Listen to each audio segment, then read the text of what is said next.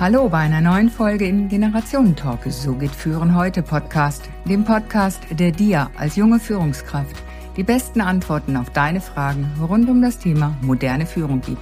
Los geht's!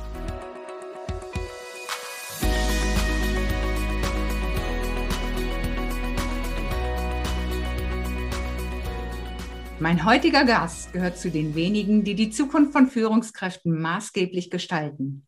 Noch nie war es so herausfordernd, ein Team oder ein Unternehmen zu führen. Doch Führung ist lernbar, so sein Motto. Er verfügt nicht nur über 20-jährige Erfahrungen in Führen von Teams, sondern seit sieben Jahren führt er auch mit viel Weit und Durchblick sein eigenes Consulting-Unternehmen. Zudem ist er seit über sechs Jahren als Geschäftsführer der SVF, der Schweizerischen Vereinigung für Führungsausbildung, tätig und als deren Co-Prüfungsleiter verantwortlich für die Ausbildung von Führungskräften. Wie es gelingt, sich in anspruchsvollen Zeiten zu einer kompetenten Führungspersönlichkeit zu entwickeln, weiß mein Gast. Und damit sage ich herzlich willkommen, Daniel Gemperle. Hallo. Daniel, heute machen wir ja ein kurzes Interview, wie ich schon gesagt hatte. Und in wenigen Wochen hören wir uns dann nochmals zum langen Interview. Darum lass uns doch mal direkt loslegen. Cool. Daniel, mit deinem prall gefüllten Rucksack bist du Experte im Thema Führung. Was ist der eine Punkt, den du gerne schon zu Beginn deiner Karriere gewusst hättest?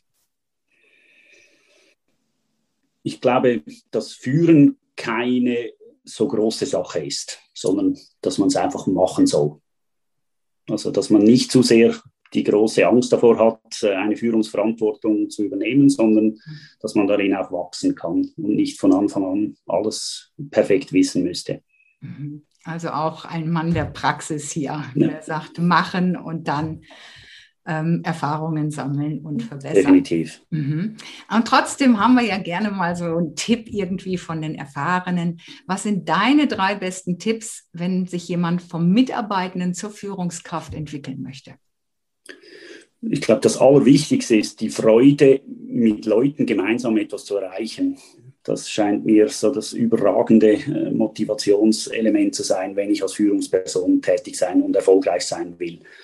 Die, äh, es nützt nichts, wenn man 100.000 äh, Themen studiert und, und Konfliktmanagement-Lösungsseminare besucht hat, wenn man die Freude nicht hat, mit Menschen gemeinsam etwas erreichen zu wollen. Mhm. Und was ich auch als ganz elementar betrachte, ist, dass man authentisch bleibt dass man keine Rolle spielt, wenn man vor äh, seinen Mitarbeitenden steht, sondern dass man sich selbst ganz nahe bleibt und, und sehr authentisch, äh, ja, einfach so auftritt, wie man ist. Mhm. Ja, Motivation, innere Motivation auch versus ne, die, die innere Kündigung, was wir ja auch in den Schlagzeilen hören. Hm, angenommen, ich übernehme meine erste Aufgabe als Führungskraft und als junge Führungskraft, ja, und treffe auf ältere Mitarbeitende, die halt ein Problem mit einer jüngeren Führungskraft haben. Was empfiehlst du mir aus deiner Erfahrung heraus? Wie soll ich damit umgehen? Grundsätzlich auf die Leute zugehen, das auch ernst nehmen. Das kann durchaus sein, dass, äh, dass die Begeisterung über eine jüngere Führungsperson klein ist, weil man denkt, man weiß als erfahrener Mitarbeiter ohnehin alles besser.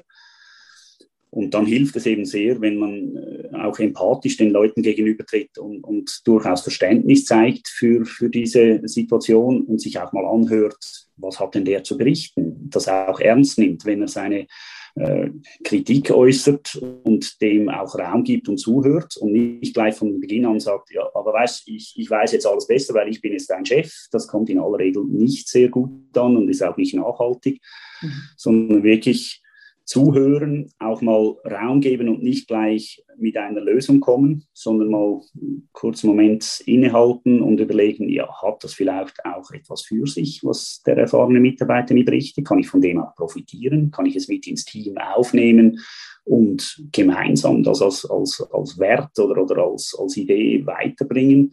Das muss ja nicht der Chef alles immer alleine wissen. Das scheint mir auch noch ganz ein wichtiges Thema zu sein. Sonst brauche ich keine Mitarbeiter, mache ich alles von Anfang an selbst, dann kommt es nämlich genauso raus, wie ich es will. Mhm. Äh, Ob es dann besser ist, sei dann sehr stark dahingestellt. Und ja. darum eben halt wirklich empathisch auf die Leute zugehen und, und zuhören, Raum geben, sich, sich zu äußern und auch ernst nehmen, was die, was die äußern. Mhm. Also nicht gleich aufs Gaspedal treten, sondern ja. einfach so ein bisschen mal auf der Bremse noch bleiben und schauen und beobachten und dann so langsam. Ja, und dann Gas geben und dann vielleicht auch nicht äh, an die große Glocke hängen, dass man jetzt alles selbst erfunden hätte, sondern durchaus eben auch berichten, dass das aus dem Team entstanden ist, dass das ein Hinweis gewesen ist von einem Mitarbeiter, dass wir jetzt versuchen, das äh, so umzusetzen. Mhm. Das scheint mir ganz wichtig zu sein. Das hat für mich auch mit Authentizität zu tun. Ich, ich kann nicht alles wissen als Vorgesetzter. Das ist einfach schlichtweg nicht möglich. Also ist man ja darauf angewiesen, dass Inputs aus dem Team kommen. Und wenn man die zulässt, dann kommen sie auch. Mhm. Wenn man sie halt stetig abwürgt und sagt, ja, das ist schon schön, aber wir machen es jetzt trotzdem so, dann mhm. endet das irgendwann. Dann verrecken die, ja. die Inputs. Ja, danke. Du hast ja nun auch mit unterschiedlichsten Altersklassen zu tun, auch in deinem Team. Was sind aus deiner Sicht so typische Stolperfallen in der Zusammenarbeit verschiedener Generationen, die wir jetzt auf dem Arbeitsmarkt haben? Und wie lassen sich die aus dem Weg räumen? Ich bin noch nicht mal so sicher, ob es zwingend nur an der Generation liegen muss, dass es Stolperfallen gibt. Mhm. Wichtig scheint mir hier einfach auch, dass man nicht stets die gleichen Themen immer wieder gleich berücksichtigt. Das heißt, wenn jetzt ein erfahrener Mitarbeiter, der schon länger dabei ist, stetig quasi das Sagen hat, wie es gehen soll und alle Jüngeren müssen dann hinterher tragen und sagen, ja, aber ich hätte auch gerne mal irgendwas beigetragen zum Team Spirit oder was auch immer, dann kommt das nicht gut. Also ich glaube, Schauen für Ausgleich scheint mir eine ganz wichtige Rolle zu sein als Vorgesetzter, auch zu spüren, wenn, wenn, wenn jemand im Team eher etwas zurückhaltend ist, dass man halt hier auch genügend fördert und fordert, dass etwas kommt. Mhm. Und so versucht auch jüngeren Mitarbeitern, die, die noch weniger Erfahrung haben, aber durchaus gute Ideen, denen mhm. auch Platz und Raum zu geben, um, um sich zu etablieren im Team und, und, und selbst auch weiterzukommen dann. Mhm. Okay, ja, schön. Das habe ich gestern gehört. Zu Gast sein bei dem anderen im Leben auch und insofern ja, gut, ja. seinen Raum einzunehmen und dem anderen auch seinen Raum zu geben und zu schauen, wo möchten wir unsere Räume verbinden miteinander. Ja, da eher so die Rolle als Moderator dann vielleicht auch und weniger als, mhm. als der Vorgesetzte, der hier einfach alles bestimmt, sondern auch wirklich zu schauen, ja, wie, wie, ist der Team Spirit im Moment? Äh, es gibt Leute, die haben ein sehr großes Mitteilungsbedürfnis, die, die sind an jeder Sitzung immer voll aktiv und bringen sich ein und andere eher zurückhaltend, dass man halt auch denen äh, den, den wichtigen Raum versucht aktiv zu geben, dass, mhm. dass, dass die nicht äh, mundtot gemacht werden. Mhm, okay. Wenn du morgen noch einmal komplett von vorne anfangen müsstest und nur 100 Tage Zeit hättest, um einen Unterschied zu machen durch dein Wirken, was wäre das und wie würdest du vorgehen? Ich glaube, ich hätte insgesamt mehr Mut, mich einfach auch mal hinzustellen und zu sagen, so machen wir das. Das widerspricht jetzt ein klein wenig dem, was ich vorhin gesagt habe, mal auf die Bremse zu stehen. Aber ich glaube, so ganz persönlich, mein, mein eigenes Urteil wäre auch mal Mut zu zeigen, zwischendurch auch mal zu sagen, okay, das, das versuchen wir jetzt mal so. Das ist jetzt meine Idee und jetzt gehen wir mal in die Richtung. Das soll aber nicht heißen, nicht zuhören und nicht auch äh, links und rechts schauen, aber vielleicht ein bisschen mehr Mut, auch aktiv in die Führungsrolle zu treten, gleich zu Beginn. Mhm. Weniger ja. abzuwarten. Ja, ich denke, wir zwei sind ja auch in einer Zeit groß geworden, wo man eigentlich eher noch so ein bisschen, ich sag mal, kleiner gehalten wurde oder wo das einfach noch nicht so war, auch mit den vielen Möglichkeiten noch nicht so war. Und darum darf es bei uns sicher mal eine Portion Mut sein. Da schließe ich mich dir gerne ja, an. Ja, ja, also ich, ich habe ein ganz wunderbares Beispiel. Eine Kandidatin, das war eine der ersten Prüfungen, die ich selbst als Experte auch abnehmen durfte die war wirklich sehr, sehr jung, die war keine 25, war, äh, hatte eine Poststellenleitung in einem ländlichen Gebiet übernommen. Und was die Dame berichtet hat, was die an Mut an den Tag gelegt hat, einfach sich mal vors Ziel zu stellen und zu sagen, mir nach Marsch, wir machen es jetzt so und mhm. das kann gut sein, dass es früher anders war, aber ich habe die Idee, das so zu tun und sie hatte Erfolg dabei. Also da waren altgediente Mitarbeiter, die äh, schon seit 20 Jahren und mehr dabei waren, die haben, ja, die haben sich darauf eingelassen und miteinander etwas entwickelt und, und Freude dabei. Man, man, hat das richtig gespürt. Die, die hat eine Motivation und, eine Freude und eine Kraft ausgestrahlt als Führungspersönlichkeit mhm. mit wirklich sehr, sehr, ja, in sehr, sehr jungen Jahren. Mit dem Mut halt auch zu scheitern, dass mal was in die Hose geht. Das kann ja, ich glaube, das ist auch noch ganz wichtig. Wir wurden erzogen, es muss immer alles perfekt sein, oder? Also mhm. nicht, nicht, nicht zu erfüllen, das gab es nicht. Ja. Dabei macht Scheitern gescheitert. Ne? Äh, das, hat, das hat eine Weile gebraucht, bis ich das begriffen habe, mhm. dass man auch mal scheitern muss, bevor man den guten Weg dann halt erkennt. Ja, ich denke, wir lernen ja viel mehr, wenn es halt mal nicht so rund läuft ähm, als wenn immer alles super funktioniert. Und wenn ich Ganz klar. vor der Gruppe mal stehe, äh, ein Training habe und es läuft halt mal nicht so, ja, dann sage ich auch, hey, es bringt euch nichts, wenn hier vorne immer alles perfekt läuft sondern ihr müsst auch mal erleben, auch wir äh, als Lehrpersonen, als Trainer, da läuft es mal nicht so und letztlich ist die Fragestellung, wie gehen wir dann damit um? Ja, genau. Ja, äh, eine Frage dazu dann gleich. Welche Rückmeldung auf deine Arbeit hat dich bisher am meisten berührt? Positiv wie negativ?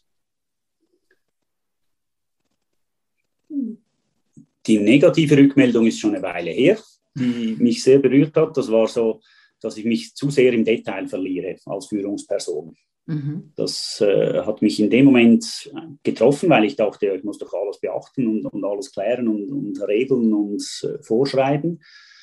Und das hat mich letztlich am weitesten vorwärts gebracht, diese Kritik, dass ich mich zu sehr im Detail verliere. Und ich mhm. glaube, äh, das, das war so die in dem Moment wirklich treffendste Beurteilung, die mir ein Vorgesetzter mir selbst dann zu der Zeit gegeben hat und, und mich selbst als, als äh, eigener, äh, als, als Chef in meiner eigenen Rolle jetzt äh, deutlich am weitesten gebracht hat.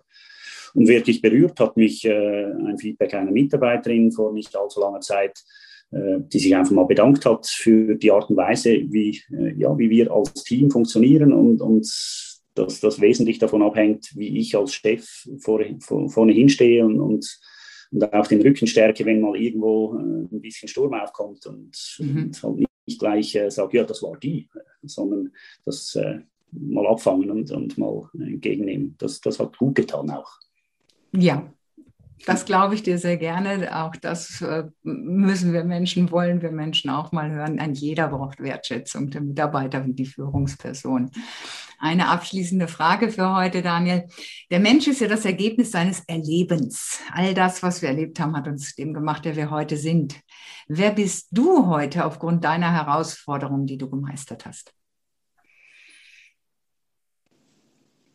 Ein lebensfroher, Mensch, der riesengroße Freude hat, mit anderen Menschen gemeinsam möglichst beste Le Leistungen zu erbringen, sei es äh, für unsere Kandidatinnen, sei es für die Expertinnen und Experten, die in unserem Umfeld tätig sind. Mhm.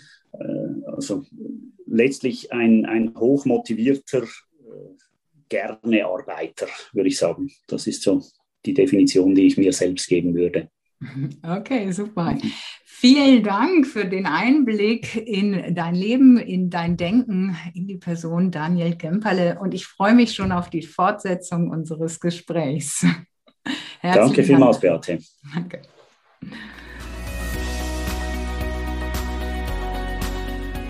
Damit sind wir mit dem heutigen Talk am Ende angekommen. Danke, dass du wieder mit dabei warst. Und damit du auch das nächste Mal wieder die besten Tipps bekommst, bewerte bitte noch den Podcast. Am besten mit einem Klick auf Proven Expert. Den Link findest du in den Show Notes. Bis zum nächsten Talk.